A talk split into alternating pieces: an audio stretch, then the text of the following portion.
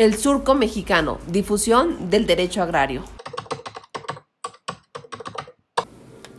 ¿Qué tal? De nueva cuenta estamos en el Surco Mexicano en una entrega más de estas cápsulas cuyo propósito es la difusión del derecho agrario en México, con un invitado de lujo, el procurador agrario que he de reconocer que nos costó mucho trabajo, anduvimos detrás de él seis meses, pensó que no se lo iba a decir, pero sí se lo digo, nos costó mucho trabajo, entendemos su agenda y le agradecemos que nos ah, eh, reciba en las oficinas de la Ciudad de México, en Motolinía número 11, en pleno centro de la Ciudad de México. El día de hoy, nuestro programa va a ser la Procuraduría Agraria en la paz social del campo.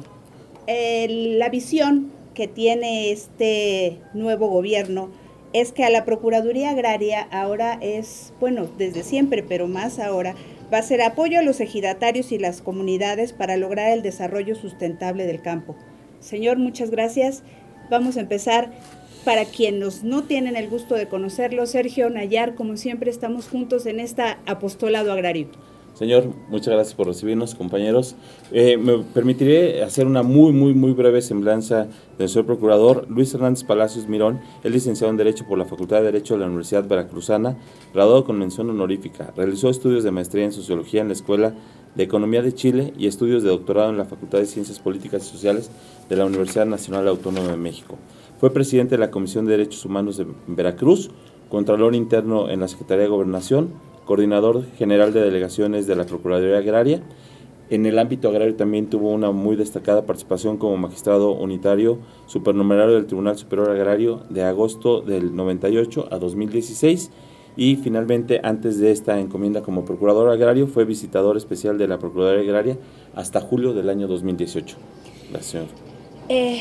Pues me gustaría mucho pues invitar a toda la audiencia a que primero agradecer la gentileza de seguirnos de mantenerse al tanto de la actualidad del derecho agrario, seguirnos en nuestras redes sociales, por favor, en Facebook, en Justicia Agraria México, YouTube, el, el, Surco Mexicano, en Twitter, arroba Surco Mexicano, Spotify, Anchor y más de 10 plataformas para que ustedes puedan bajar los podcasts y la totalidad del contenido que hemos estado desarrollando para esta cada vez más y más creciente comunidad de personas que están interesados en el desarrollo agrario, en seguir atentos a lo que le falta por desarrollarse al 51.4% del territorio nacional y su incidencia en el resto del desarrollo del país. Muchísimas gracias, señor Procurador, por darnos, eh, por darnos este espacio y por darnos la oportunidad. Pues entramos en materia, señor. Bueno, primero, bienvenidos a esta casa de los campesinos de México, que es la Procuraduría Agraria, la casa de ustedes también. Gracias. Y saludo y felicito al Surco por contribuye de manera muy importante a hacer visibles a quienes el neoliberalismo hizo invisibles durante 35 años los ejidos y las comunidades del país y que sea a través de las instituciones que tenemos la atribución y la responsabilidad de representarlos, asesorarlos y contribuir a establecer bases para un nuevo porvenir del campo mexicano, que podamos darles esta visibilidad, deseando que puedan extenderlo a quienes son los protagonistas reales de este proceso, ejidos, comunidades, ejidatarios, comuneros, posesionarios, en el ámbito del país. Muchas gracias por la deferencia de poder participar y efectivamente ha sido difícil poder conciliar agendas en una etapa formativa de una nueva Procuraduría Agraria, pero con la disposición siempre del diálogo, de la atención y del debate. Estoy convencido que a través del principio de contradicción formamos nuevas alternativas en el derecho. Muchas gracias, tan elegante, ecuánime y siempre certero en sus palabras, señor procurador. Pues bien, insisto, entrando en materia, usted sabe que la materia agraria ha sido de alguna manera invisibilizada. Y la, la audiencia tenemos de todo, procurador. Tenemos litigantes, campesinos, ejidatarios, comisariados, estudiantes de derecho. Entonces es variado y, y las preguntas que vamos a hacer, muchas se derivan de las intervenciones que han tenido las personas en nuestras diferentes cápsulas. Y vamos a empezar. ¿Usted considera que la Procuraduría Agraria ha cumplido con sus funciones de servicio social y la defensa de los derechos de los sujetos agrarios, atendiendo a estas facultades previstas en la ley agraria vigente a partir de 1992? Primero, tenemos que situar que la reforma de 1992, al concluir el reparto agrario, estableció en compensación una nueva institucionalidad significada fundamentalmente por la creación de los tribunales agrarios, el darle rango constitucional a la Procuraduría como una institución de servicio social, como bien lo mencionas, para proporcionar asesoría, orientación, conciliación y representación legal a los ejidatarios y comuneros del país y en general a toda la clase campesina y darle también autonomía al Registro Agrario Nacional, pensando con ello crear un nuevo blindaje en la perspectiva de las orientaciones prevalecientes en la ley agraria. Pero esta ley agraria de 92 tenía un carácter y tiene un carácter transitorio en que se orientaba fundamentalmente a poder establecer cuál sería el siguiente paso del campo mexicano en el ámbito social, con una contradicción no resuelta en el seno de quienes establecieron esta reforma, o avanzar a la privatización a través del dominio pleno o la consolidación de los núcleos agrarios, y para ello se consideró como una tarea fundamental e indispensable la regularización de la tenencia de la tierra. De esa perspectiva se priorizó y se privilegió esta regularización a través de programas gubernamentales, como fue el Procede desde el surgimiento de la Procuraduría hasta el año 2000, a lo que sucedió posteriormente con el Raja Fanar, que sigue todavía dando su última condición de existencia en la perspectiva de la regularización. Pero la tosudez y la profunda identidad de los campesinos de México en su vinculación con la tierra establecieron que fuera la propiedad social la que se consolidara, dado que solo el 5% de los núcleos del país han asumido el dominio pleno. Por lo tanto, la perspectiva privatizadora quedó estancada en esta dimensión. Y bajo esa perspectiva, la Procuraduría Agraria, en primer lugar, estuvo alineada a garantizar el proceso de certificación como tarea fundamental y el resto de sus atribuciones subordinadas a avanzar en ese proceso. Durante los 12 años en que estuvo en la presidencia de la República el Partido Acción Nacional, las atribuciones de la Procuraduría fueron menguando en términos reales y mantuvo un sentido inercial que se prolongó durante el régimen de Enrique Peña Nieto. Por lo tanto, aun cuando formalmente sus atribuciones se mantuvieron, las posibilidades reales de cumplir su función social en beneficio del campo mexicano fueron extraordinariamente reducidas.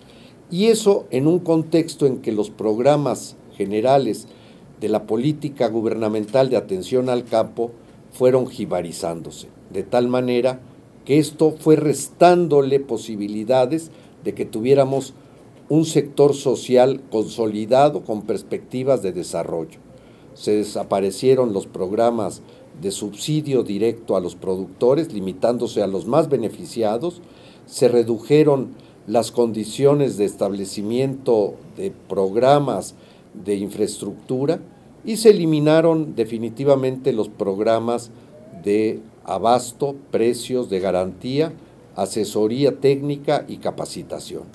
Bajo esas condiciones es que hablamos de la invisibilidad del campo mexicano, solo un sector de productores exitosos en condiciones en que no existen grandes diferencias entre productores privados y ejidatarios en el noroeste del país lograron tener un éxito en el desarrollo económico y las condiciones de marginación y pobreza campearon en el ámbito de la propiedad social de tal suerte que el 60% de la pobreza del país se encuentra en el campo mexicano y las condiciones de pobreza extrema. Esto ha generado otros fenómenos como la migración, fundamentalmente de varones, a las ciudades y al paisino país del norte, el abandono de ámbitos productivos y como en el campo, igual que en la física y en la política, no existen espacios vacantes, han sido ocupados por otros agentes sociales, incluyendo el crimen organizado, que ha establecido una presencia territorial en algunos estados del país, como lo hemos mencionado en otras partes. Sin embargo, la Procuraduría mantuvo una rutina en la que sus atribuciones fundamentales de asesoría, orientación, conciliación y representación social no disminuyeron, pero con una condición muy limitada. Como ustedes muy bien saben, de los 38 mil juicios que anualmente se promueven en los tribunales agrarios del país, cerca del 70% son promovidos por la Procuraduría Agraria. Pero la materia de estos juicios son sucesorios, jurisdicciones voluntarias, nulidades parciales de asamblea, le hace correcciones de nombre para que puedan los certificados corresponder con la acreditación a través de la credencial de elector para acceder a los programas de subsidios y cumplimiento de contratos de cesión de derechos que muchas veces es una forma de darle la vuelta al ejercicio del derecho del tanto. Pero la Procuraduría Agraria ha estado ausente de tener atención en los grandes conflictos sociales que en buena parte del país aún se mantienen, cuya participación ha sido reducida y hoy queremos establecer una Procuraduría Agraria de vanguardia que tenga las condiciones de remontar esta situación y tener bajo una nueva perspectiva la puesta en pie de sus servicios con una función social de promover el desarrollo rural sustentable en el ámbito agrario. Pues sí. ¿Qué diagnóstico? ¿Qué diagnóstico? Ha más claro. Y, esa, y esa doc, sí, esa doc, eh, a que hoy día tenemos un procurador agrario, eh, dicho esto, no desde el ámbito de querer eh, hacer un énfasis innecesario. Detecto un, procurador agrario que no quiere ser testimonial. Porque lamentablemente de 2000 para acá hemos tenido procuradores agrarios testimoniales. Ahí está. Y, se permitió que la estructura de visitadores agrarias, de visitadores agrarios y de abogados agrarios lamentablemente también viniera a deteriorar el buen prestigio de lo que fue considerado el primer ombudsman agrario en Latinoamérica y si no es que en el mundo, porque las características de la Procuraduría Agraria dicho por Naciones Unidas era precisamente el primer espacio de defensa real de los derechos de los campesinos y de un sector tan importante, titular del 51% del territorio nacional. Señor Procurador, tenemos la Declaración de los Derechos Humanos de los campesinos este, eh, establecido en la ONU el pasado diciembre. Estamos combatiendo la corrupción, que es muy necesario, porque nuestros ejidos y nuestras comunidades agrarias se quejan mucho de la estructura territorial de PA. Estamos en presencia de querer recontextualizar la vigencia de las instituciones agrarias. ¿Cuáles son esas nuevas funciones? ¿Cómo vamos a enfrentar ese enorme reto, señor Procurador? Bueno, en primer lugar, decirles que en este abandono de políticas públicas orientadas al sector social, indudablemente también hubo un deterioro institucional profundo, sensible desde el 2000 con una declinación en las atribuciones, pero con un descuido en la conducción interna de la Procuraduría. Comparto con ustedes el diagnóstico porque lo hemos recibido de múltiples ejidos y comunidades de la queja a la falta de honestidad de abogados y visitadores y nos hemos dado a la tarea de iniciar la limpieza de casa. Queremos que este proceso continúe, se profundice y queremos establecer una profunda alianza con quienes están contribuyendo a la transformación del país y del campo mexicano en este momento de su historia. Estamos abiertos a que se nos presenten las quejas, las denuncias y vamos a fundarlas y motivarlas para que el órgano interno de control o las autoridades competentes puedan llevar a cabo las investigaciones y las resoluciones que sean necesarias. Buscamos en primer lugar la consolidación institucional a través de la integridad de los servidores públicos, a través de la capacitación. Hemos iniciado un programa de actualización y capacitación. En esta semana justamente que acaba de terminar, iniciamos la primera fase en el estado de Campeche de actualización en materia de derechos humanos a visitadores y abogados y poder difundir no solamente los objetivos y propósitos de la cuarta transformación en materia del campo mexicano, sino los documentos internacionales como la Carta de Derechos de las Campesinas y los Campesinos aprobado por Naciones Unidas y poner en sintonía una nueva perspectiva y una nueva actitud. No basta los mejores códigos, no basta el mejor cuerpo capacitado de visitadores y abogados, sino lo fundamental es la actitud fundada en principios, en valores y la capacidad de atención y de respuesta a las solicitudes que se nos formulen. Pero más allá de esto y en el término y la orientación de la cuarta transformación, creemos que el objetivo fundamental es lograr establecer una alternativa de desarrollo social sustentable en los núcleos agrarios. Y en ello la Procuraduría Agraria está trabajando del brazo de otras dependencias del gobierno federal. En primer lugar, con la Secretaría de Bienestar, trabajando en el programa Sembrando Vidas para la reforestación de un millón de hectáreas, pero que significa además un subsidio directo a productores.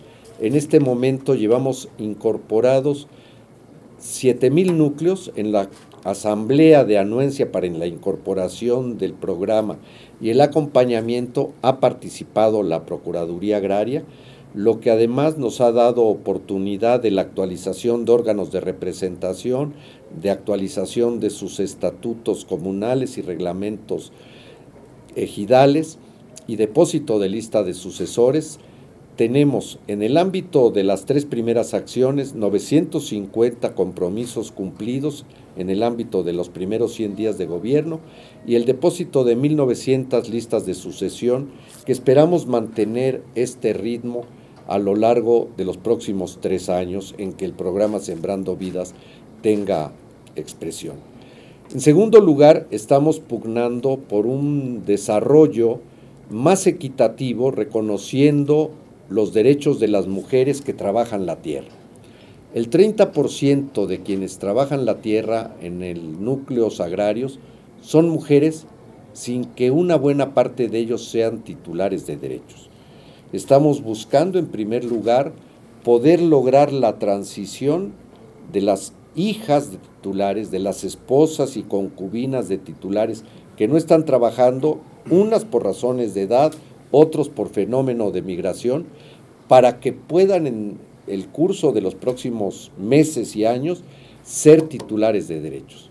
Pero poder empezar por reconocerlas el trabajo que realizan para que puedan incorporarse a los programas de apoyo al campo existentes por la Secretaría de Agricultura y Desarrollo Rural. Estamos también trabajando, vinculado a ello, con un programa de relevo generacional que permita a los jóvenes tener alternativas a través de becas y de los programas de Sembrando Vidas a programas de capacitación y de empleo directo para irlos aproximando a que primero se mantengan productivos en el campo y segundo encuentren nuevas alternativas, bien sea como titulares de derecho o en la búsqueda y construcción de espacios sociales que les permitan participar en servicios y en comercialización y distribución de los productos que se generen a través de los núcleos agrarios. Y junto con ello, la renovación y actualización de los servicios que son la esencia de la Procuraduría en la Procuración de Justicia, orientación y asesoría para acceder a estos nuevos programas, conciliación para resolver los conflictos que aún permanecen algunos que no son de naturaleza estrictamente jurídica o que no implican la modificación de un derecho, pero que establecen condiciones del buen vivir a través de los núcleos al garantizar formas de convivencia, de eh, servidumbres de paso, de condiciones de colaboración y cooperación, pero también los servicios de la representación legal a través de la renovación de la visión de nuestros abogados. Hemos iniciado un proceso de actualización de la evaluación de los conflictos agrarios que existen con un impacto social fundamental y en ello estamos trabajando también acompañando y acompañados de secretarías de Estado como Gobernación, Bienestar, la propia SEDATO en primer lugar, el Instituto Nacional de Pueblos Indígenas. La próxima semana estaremos estableciendo la actualización de una mesa interinstitucional de atención a conflictos agrarios en el estado de Oaxaca, que es el que mayor número de conflictos sociales presenta, modelo que esperamos ir replicando en otros estados a la brevedad y además con atención particular a algunos conflictos paradigmáticos que tenemos con un gran saldo social de inseguridad, además, como es el caso de la comunidad de los Chimalapas, para lo cual se creará una mesa especial interinstitucional con concurrencia de los gobiernos de los estados de Oaxaca y Chiapas. Igual pensamos llevarlo posteriormente a Guerrero, lo hemos iniciado en la Sierra Tarahumara la semana pasada y ello nos permitirá establecer condiciones de pacificación a partir de la consolidación interna de los núcleos, de la resolución de los conflictos limítrofes que puedan tener en beneficio del aprovechamiento de programas como son los de orden forestal, áreas naturales protegidas. Y en relación a estos últimos estamos avanzando en un acuerdo muy rápido con la CONAFOR para establecer un convenio de colaboración que nos permita que los núcleos agrarios que son titulares de concesiones y permisos forestales estén en condiciones de su óptimo aprovechamiento a través de capacitación técnica y de entrega de mecanismos de producción adecuados para que puedan recuperar el ejercicio pleno de esta explotación bajo principios de sustentabilidad. Y por otra parte, en las áreas naturales protegidas federales que han sido vistas como una maldición en los núcleos agrarios cuando se produce su declaración, porque limita o elimina actividades productivas agrícolas y ganaderas, poder ofrecerles alternativas de programas de manejo para que a través de programas acuícolas, eh, forestales, de ecoturismo, de paisajismo, puedan ellos recuperar el aprovechamiento económico y productivo con, otras, con estas actividades alternativas de su territorio pero también ofertar a los núcleos que quieran, de acuerdo con la eh, ley de equilibrio ecológico y protección al ambiente, dar la condición de la autodeclaratoria de áreas naturales protegidas, lo que evitaría que puedan ser subordinadas a megaproyectos de orden minero y extractivista en general, unido a que puedan disponer de programas de manejo para que puedan ellos tener un aprovechamiento sustentable y económicamente sólido de su territorio. Estas son algunas de las nuevas perspectivas que estamos impulsando. Señor, no. Vemos que usted tiene un panorama muy, muy claro, no solo como procurador, sino como operador agrario, lo tiene en la magistratura, lo tiene... El año 92 es paradigmático, es sismático en materia agraria, el antes y el después. Del año 92 para acá han pasado 27 años y solo tenemos 16 reformas a la ley agraria. Actualmente eh, se discuten en el Congreso tres iniciativas, prácticamente dos de... Dos proyectos globales. Dos, dos proyectos, pero mi pregunta que yo le quiero hacer a un operador jurídico, con esa visión que tiene como magistrado, como eh, visitador y hoy como procurador, es, esta administración durante esta administración se han aprobado tres reformas constitucionales, las tres vinculadas a la materia de seguridad pública y penal. Estas son reformas que se plantean en el ámbito legislativo. ¿Es suficiente la reforma legislativa o es necesario escalarlo a nivel constitucional Porque si dejamos lo, solo lo legislativo implica que lo constitucional está bien. ¿Cuál es su opinión? Mire, nosotros hemos sostenido que la reforma de 92 en el ámbito legislativo no constitucional fue una reforma transitoria, como lo mencionábamos, para abrir una forma de asentamiento suave de la conclusión del reparto agrario. ¿Y qué hacer con lo que ya existía en términos de dotación, nuevos centros de población y reconocimiento y titulación de bienes comunales? Tenía que encontrarse un sentido, como expresé hace un momento, periodo de transición que ha culminado. Hoy tenemos que establecernos una nueva orientación fundamental de lo que consideramos debe ser el tránsito de la propiedad social. Y creemos que haciendo eco a las voces planteadas por ejidatarios, comuneros, organizaciones sociales, más los ecos lejanos de la lucha por la tierra de nuestros hermanos latinoamericanos, lo que se pone en el horizonte como principio fundamental de derecho es el territorio. Pasar de la tierra entendida como una abstracción de primer grado, que está en la Constitución, que es todo y no es nada, a el concepto de territorio como una entidad integradora en donde esté presente el suelo, el agua superficial, el bosque, la selva, la biodiversidad, el conocimiento tradicional, los lugares paisajísticos y los lugares de contemplación como esa unidad que da cuenta de la propiedad social de los núcleos para dotarlos de las capacidades de decisión sobre el conjunto de estos bienes en beneficio de los integrantes de los núcleos. Y hay que recordar que el territorio es un derecho personal, no un derecho real.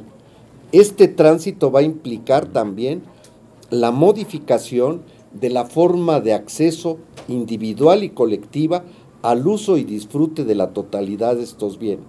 Creemos que este debe ser el sentido de la reforma, que en términos de su alineamiento con el 27 constitucional, creemos que no requiere una reforma constitucional, porque el inicio del 27, que nos parece paradigmático para darle sentido, dice, las tierras y aguas comprendidas dentro del territorio nacional. Y entonces la comprensión del territorio nacional nos lleva a entender que hay un territorio, propiedad de los núcleos agrarios, como una expresión de la propiedad originaria de la nación depositada en ellos y que da cuenta de esta condición territorial. El, esfuerzo que pretende impulsar la Procuraduría Agraria es que a partir de estos principios logremos la integración de las propuestas existentes a través del proceso de debate que necesariamente tiene que hacerse. Lo más importante de las iniciativas puestas a debate es haber puesto en la prioridad de la tarea legislativa la necesidad de una reforma profunda a la normatividad agraria. Saludamos y felicitamos a las iniciativas y a sus autores. Creemos que ambas pueden ser integradas y complementarias bajo un esquema que las articule y las defina partiendo de este principio de la territorialidad.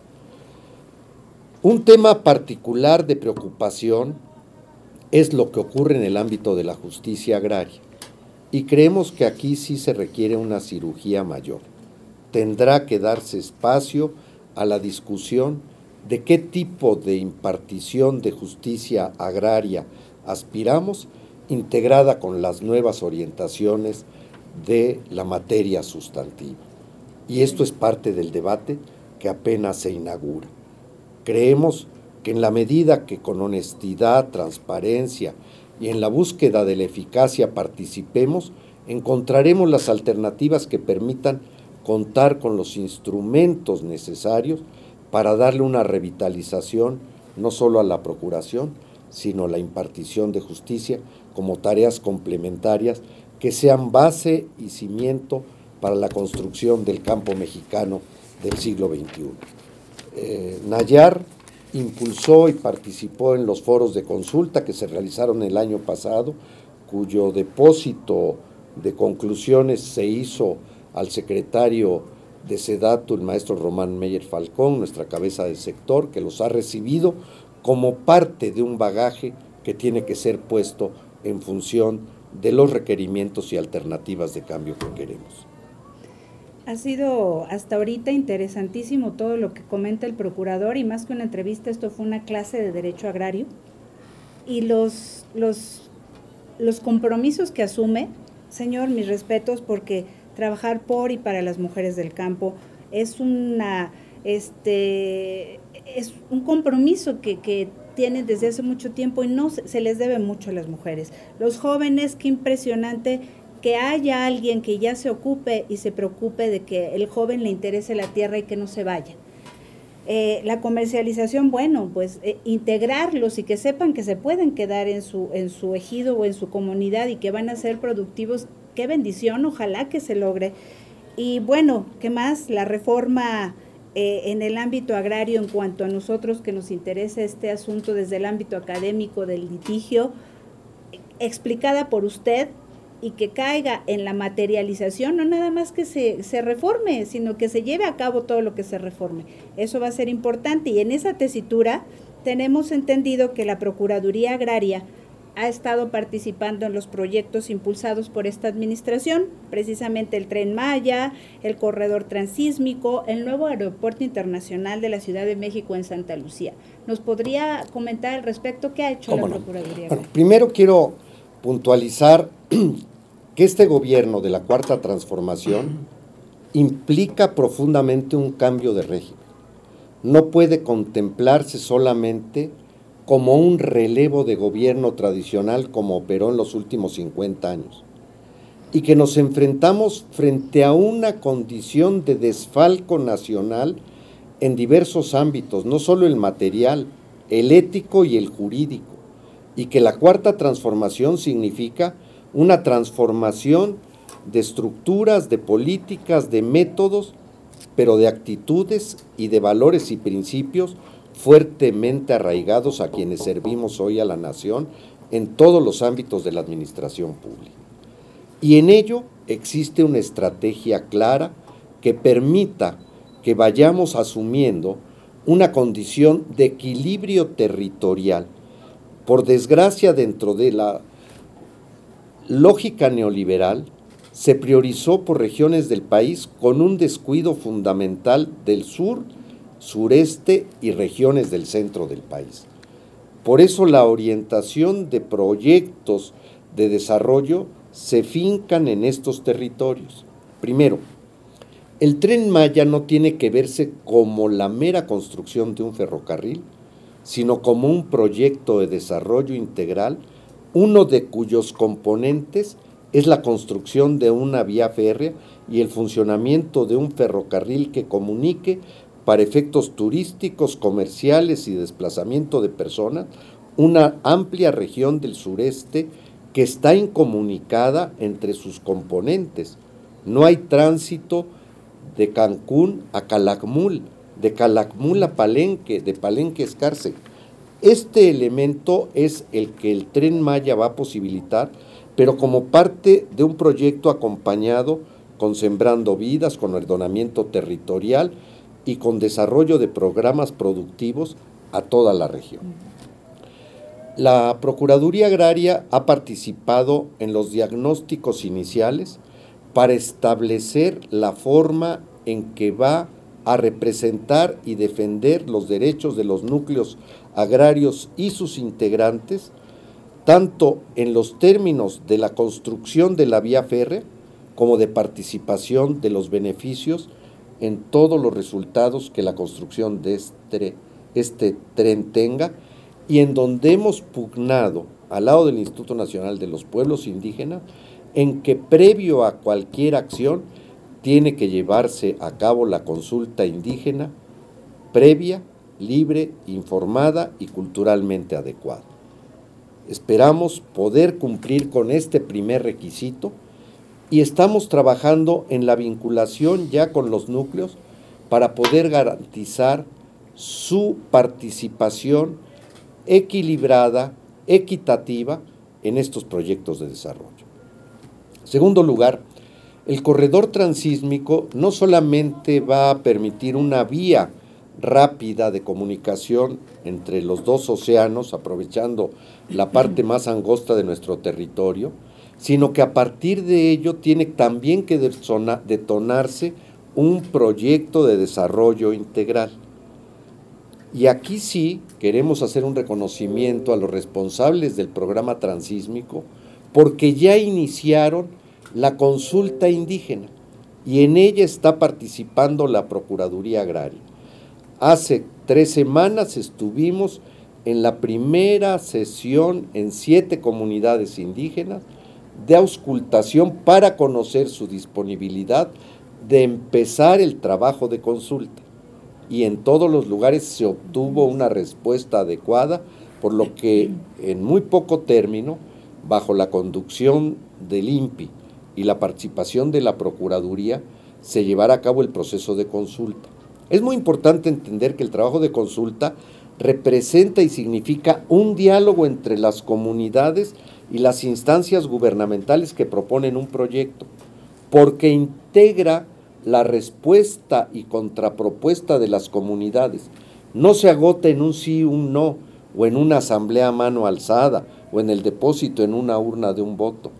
Es un diálogo que reconoce la tradición, los usos y las costumbres de las comunidades para que a través del diálogo ellos estén en condiciones de aceptar un proyecto, pero planteando en contrapartida sus requerimientos de la forma, los términos de integración y aquellos elementos susceptibles de ser proporcionados por las instancias gubernamentales para garantizar su desarrollo sustentable, su cohesión interna y sus perspectivas de participación ordenada y libre dentro de estos proyectos. Entonces va a ser una gran enseñanza para todos porque va a ser la consulta indígena más amplia que se haya puesto en ejercicio en el territorio nacional. Luego vendrá, esperamos a corto plazo, la del tren Maya. Nuestra decisión es impulsarla como requisito previo a que pueda establecerse el trazo definitivo y la construcción aun cuando ya hay un avance en la parte donde está construida una vía férrea que va de Palenque a Escárcega y de Escárcega a Valladolid. Sin embargo, en algunas regiones en que va a sufrir adecuaciones esta vía, va a ser necesario llevar adelante la consulta indígena en donde existan pueblos originarios y si no, tendrá que ser llevado a cabo un proceso de consulta a las asambleas para ver la forma de participación en los trazos nuevos que se generen en este eh, proceso en el ámbito que va de Palenque a Valladolid. Y el resto pues tendrá que hacerse desde el inicio de la consulta indígena en los términos que hemos referido. En lo que se refiere al aeropuerto de Santa Lucía, la Procuraduría Agraria ha participado junto con SEDATU y el Registro Agrario Nacional a solicitud de quien va a ser el encargado de las obras de construcción del nuevo aeropuerto, que es la Secretaría de la Defensa Nacional, dando asesoría y orientación para que pueda transitarse a una adquisición por la vía de, compra de parcelas ejidales que son adyacentes, que no van a ser objeto en sí de impacto de construcción, pero sí del impacto de la obra, y que son necesarias en el área de aseguramiento para el despliegue de las pistas. Y en ello quiero decirle que en el poblado de Xaltocán también, a iniciativa de la Procuraduría Agraria, se llevó una consulta indígena a esta comunidad previo al acuerdo de asamblea para asumir el dominio pleno para poder llevar a cabo la venta de algunas de sus parcelas que van a estar incorporadas al proyecto. Entonces los principios constitucionales y convencionales que rigen al ámbito agrario, pues han sido puestos en ejercicio a iniciativa, solicitud y propuesta de la Procuraduría Agraria, además del ejercicio directo de la orientación y asesoría a los ejidatarios que así nos lo han solicitado. Hace mucho no he escuchado a un procurador agrario que primero que se oiga que sí se la sabe. involucrado. O sea, primero que se oiga que sí se la sabe. Porque el problema es que ni siquiera en nuestras academias, en- en- en- en- en- o salvo en algunos foros académicos, ¿sí? lo que a veces discutimos como teoría, don Luis, lo vemos así como el eufemismo de lo que quisiéramos escuchar en el funcionario. Pero la cosa es que se materialice, que lo El hagas punto y que es- lo el domines. punto es hacer lo- mucho- Claro. O sea, es más, o sea, pocas veces escuché un funcionario del sector agrario que hablara de derecho agrario. Bueno, sí. ¿sí? O sea, escuchas la grilla, escuchas el cotorreo, escuchas el, el tema de que los campesinos primero y el mensaje político. Esto es técnico. Claro. Señor Procurador, la parcela es el espacio del desarrollo de los campesinos. El, el- el primer contacto del reparto. Es el contacto de la familia campesina, el espacio del desarrollo, el espacio en el que el campesino hace suya la parcela, la tierra, su vinculación, su trabajo, su esfuerzo, su proyecto de vida. Lo comentaba usted, si acaso el 5% se ha desincorporado de la propiedad social, Ha tomado la decisión, no quiere decir que se haya materializado en la totalidad de la superficie de los núcleos que han asumido el dominio Sí. pleno. Totalmente de acuerdo. O sea, la gente, por alguna situación u otra. Pero también la parcela es el espacio, y muchas tierras ejidales son el espacio de la urbanización desordenada, son el espacio de la especulación, de la depredación del capital, de el engaño, de la estafa a muchos núcleos agrarios. Es el espacio en donde el 20% de la población de este país trata de desarrollar su vida, 30 millones de mexicanos, señor procurador, y hoy día el 85% viven en pobreza y pobreza extrema, tienen esas parcelas y no les alcanza, señor procurador. ¿Cómo visualiza el procurador agrario este nuevo rediseño? Esta este, este, este, volver a estudiar la, el- la gran trampa salir de la gran trampa del desarrollo rural para entrar al desarrollo agrario, señor procurador. Bueno, haciendo gala de las complejidades de sus preguntas, voy a tratar de simplificar las respuestas. Gracias, señor. Primero, tenemos que llevar en cuenta que hay un cambio conceptual que ha dado lugar a un cambio social en la percepción de la tenencia de la tierra. Se pasó de la unidad de dotación como unidad sustentable para la reproducción de la familia campesina al de parcela. Y contemplado en la ley y transformado por la jurisprudencia del Poder Judicial, la parcela quedó reducida a las unidades topográficas diversas que componen a la unidad de dotación. Si ustedes recuerdan, en la legislación agraria hasta el 92 se hablaba de la unidad de dotación como aquella superficie susceptible de dar posibilidades de la reproducción de la familia campesina, es decir, una unidad sustentable, primero para el sustento de la familia. Ahí no se pensaba en la sustentabilidad del desarrollo, sino en el sustento cotidiano. Y cuando se pasó de esa unidad de dotación a la parcela, las parcelas están representadas por diversos títulos y se asumió que cada unidad era independiente y era una parcela. Esto es un tema que vamos a tener que reconstruir jurídicamente. Pero vamos a suponer que finalmente, por uso, costumbre y peso en la realidad, cada título parcelario representa una pequeña unidad. Bueno, si a esa disminución de su extensión le sumamos la inexistencia de programas de apoyo, lo que tenemos no es otra que magros resultados productivos. Pero hay que llevar en cuenta muchas otras cosas. Primero, no toda la tierra del sector social, como de todo el país, tiene vocación agrícola o ganadera. Solo el 60% del territorio de los núcleos agrarios tiene vocación agrícola ganadera. El resto tiene vocación forestal, piscícola, acuícola, de biodiversidad. Entonces tenemos que partir por considerar la producción del campo mexicano de acuerdo con la vocación productiva de la tierra.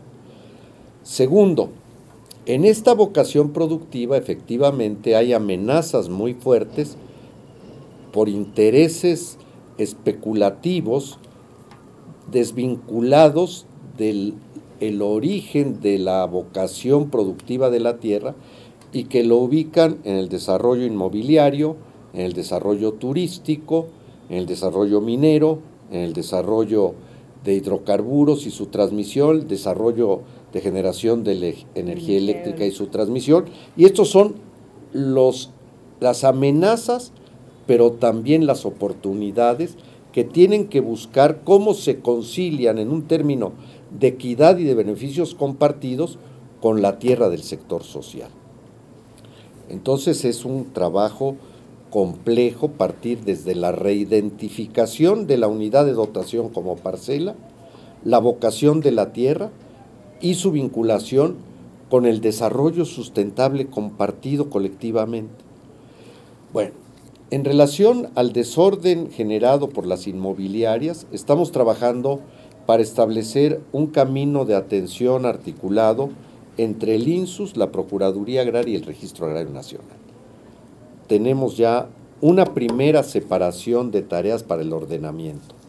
El INSUS va a ser responsable de la regularización del impacto urbano en los núcleos agrarios con el acompañamiento de la Procuraduría Agraria y el RAN. Nosotros tenemos que proponerle a la Asamblea la incorporación a la regularización del INSUS.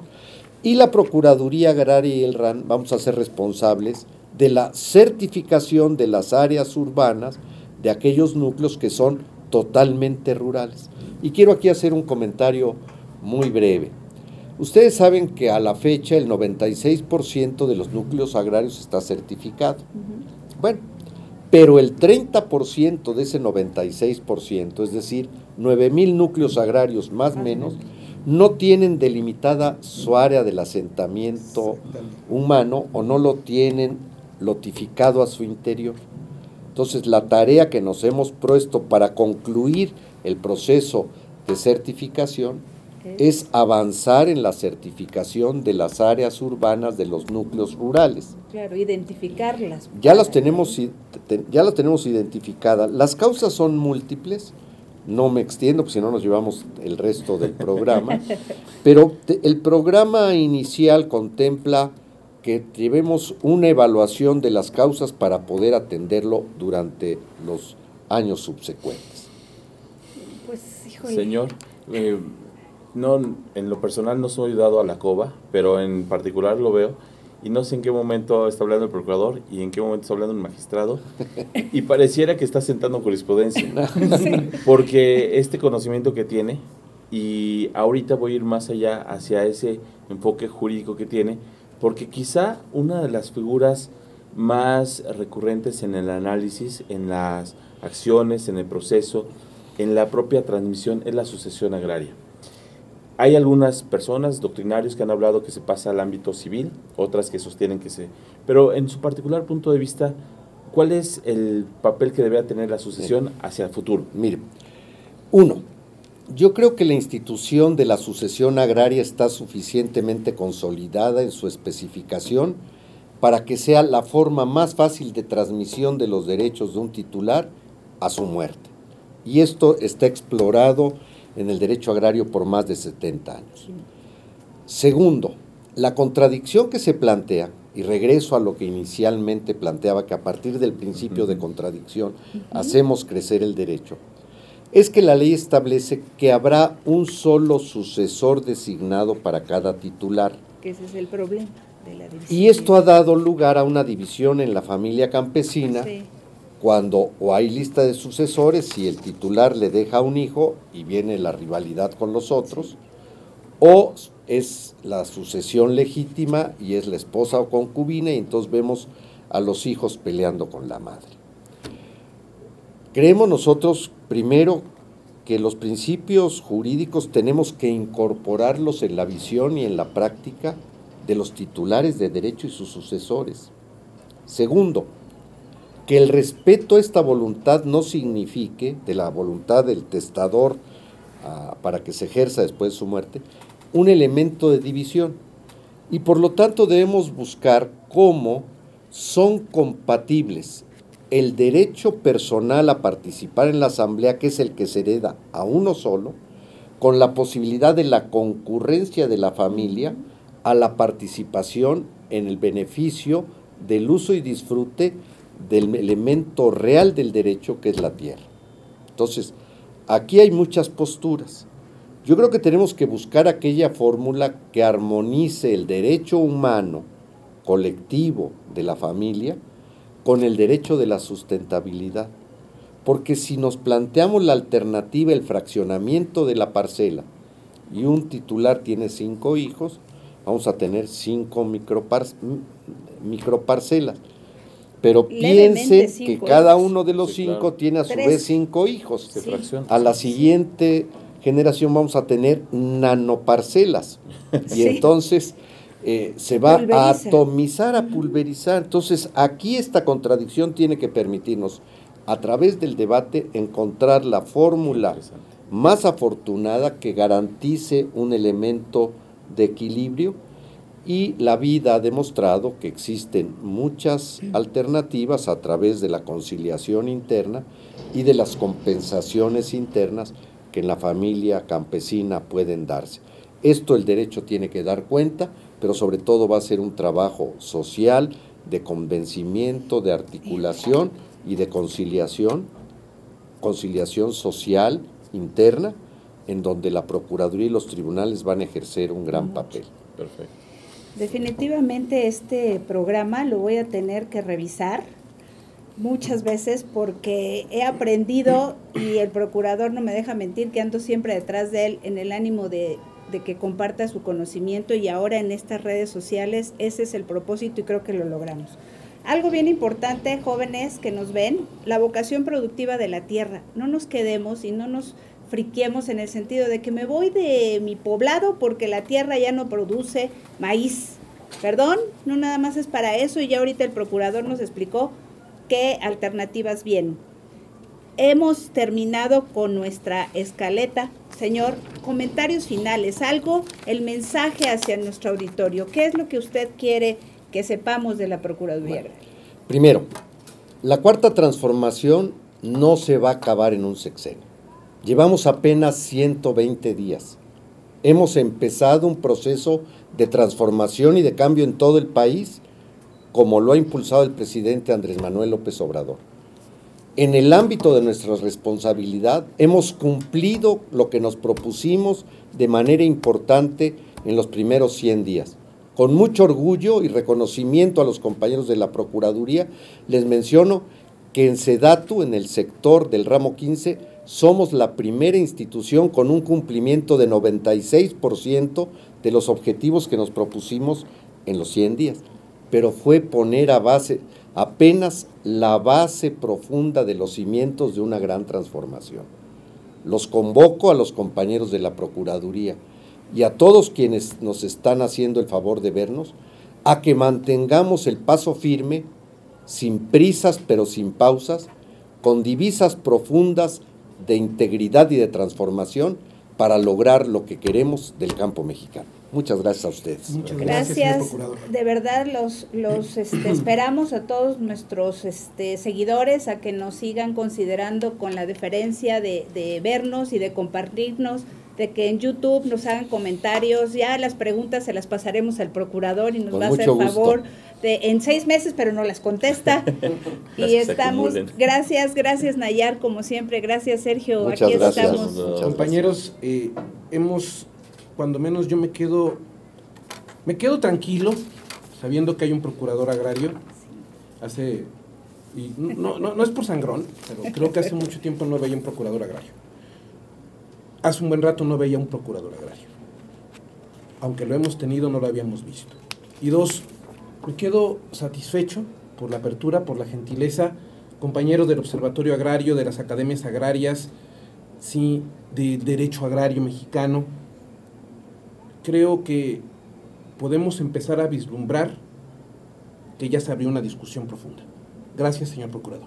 Sor, muchas gracias, le apreciamos mucho. Venimos de Andrade Becerra, venimos de observatorio. Agradecemos a Justicia Agraria también que nos dé la hospitalidad del espacio para que los invitamos a que nos vean tanto en YouTube, en Facebook, en Twitter. Estamos en más de 10 plataformas. Ahora la forma de llegar es a través de redes sociales. Es una. Sí. Le agradecemos mucho y nos miramos pronto. Gracias. Gracias. Gracias. Hasta luego. Hasta la próxima. Bye. Hasta luego.